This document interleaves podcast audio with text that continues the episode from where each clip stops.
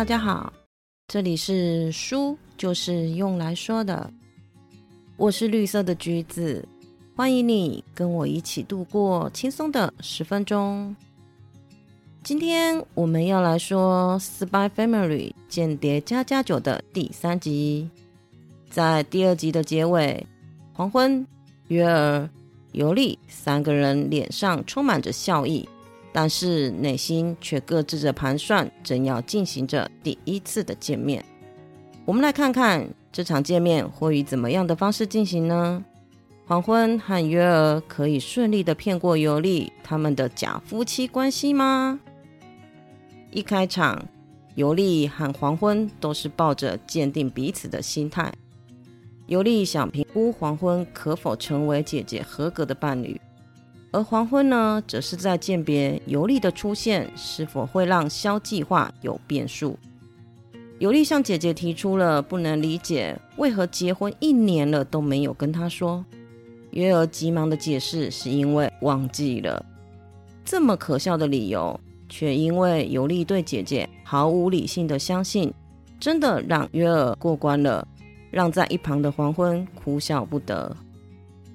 尤利频繁的追问两个人之间的相处细节，黄昏觉得再这样下去真的要露馅了，于是就把话题转向尤利外交官工作的内容。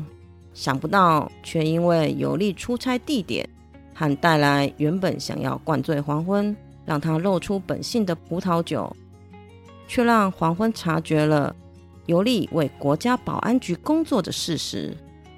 黄昏甚至还乐观的在想着，可以从尤利的身上抢得先机，得知对方的情报呢。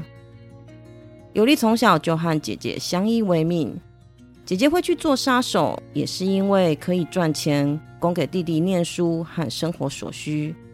这样子的占有欲，让他觉得因为黄昏要失去最重要的家人了。即使黄昏保证会用一辈子来保护约儿。已经喝醉的尤利都觉得那是男人的谎言。看着两人刻意演出的亲密，尤利最后只好要求夫妻两个当着他的面接吻。但是在最后一刻，却因为不想看到两人卿卿我我而阻止了。但也间接证明了夫妻两个的真心。尤利只好暂时相信他们两个了。月儿扶着追到站都站不直的尤利。黄昏看着姐弟之间相互扶持，竟然让他有一点羡慕。他跟尤利约定要一起守护约尔，一起让约尔幸福。隔天，黄昏为了要查清楚约尔是真的不知道尤利的真实身份，或者只是在演戏，便偷偷安装了窃听器在约尔的身上，但是却听到了约尔跟同事说。觉得自己不是一个尽职的妻子，并询问同事该怎么做才是一个合格的太太，让黄昏对约儿的身份不再怀疑。就在约儿去帮上司寄信回家的途中，遇到了黄昏。黄昏借着整理衣领的理由，将窃听器取下，看出约儿闷闷不乐，就跟约儿说。如果太拘泥于别人的期待去做事，反而会迷失自己，让原本自己本来就做得很好的事被搞砸了。所以，只要保持约儿原本的样子就好了。这一番话让约儿觉得自己真的没有选错假结婚的对象。忽然，两人发现了结婚一周年，他们都没有庆祝，诶，于是决定买蛋糕回家和安妮亚一起分享。安妮亚从贝奇那里听到，下星期的躲避球对抗赛获胜班级的 MVP 可以得到一个星星，这个激起了安妮亚的斗志，发誓要帮黄昏达成任务。对星星势在必得的也不是只有安妮亚，达米安因为也想得到父亲的认可。同样对星星也是很有企图心的，于是被分到一组的两人又互相攻击了起来。比赛当天，他们的对手是一个体格和头脑都天赋异禀的常胜军比尔。比尔当然也不辜负他的外号，比赛一开始就把对手打得节节败退。当他把目标锁定在安妮亚时，安妮亚透过读心术成功的躲过了好几球，这也让达米安刮目相看。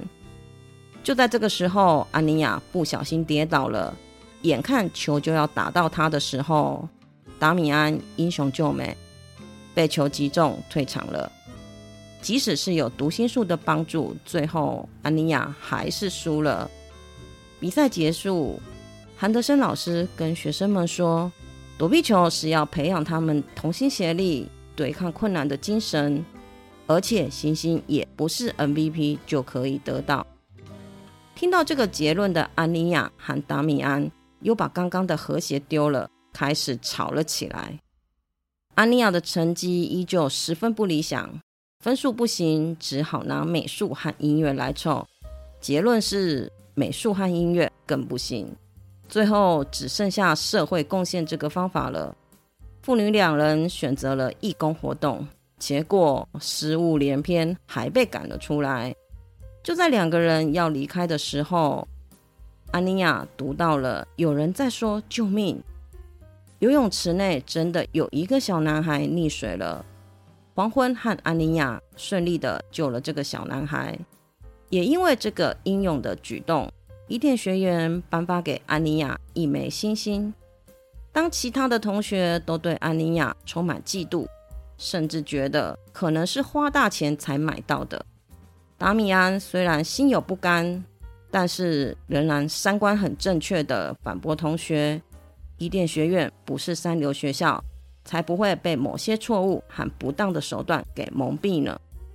午餐时，贝奇问了安妮亚得到什么礼物当奖励，并向安妮亚说，他最爱的礼物就是他的狗了。安妮亚读到了达米安家也有养狗，于是想到了可以透过狗跟达米安建立好关系。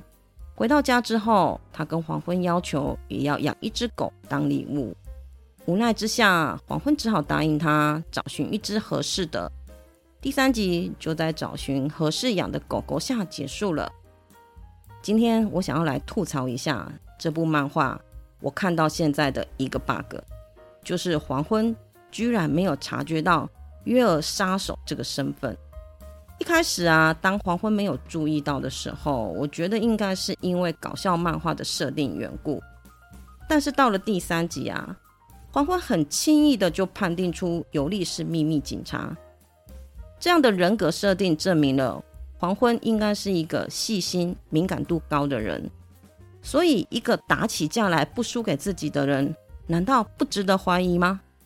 或许接下来作者还有其他的想法和设定，但是目前我对这个 bug 真的超级疑惑的。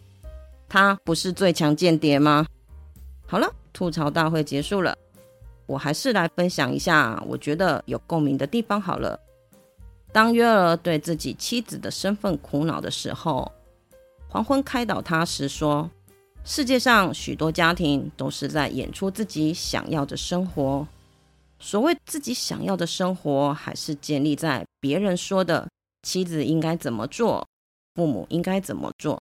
我们都太拘泥于别人的期待。”因而忘了自己原本擅长的事。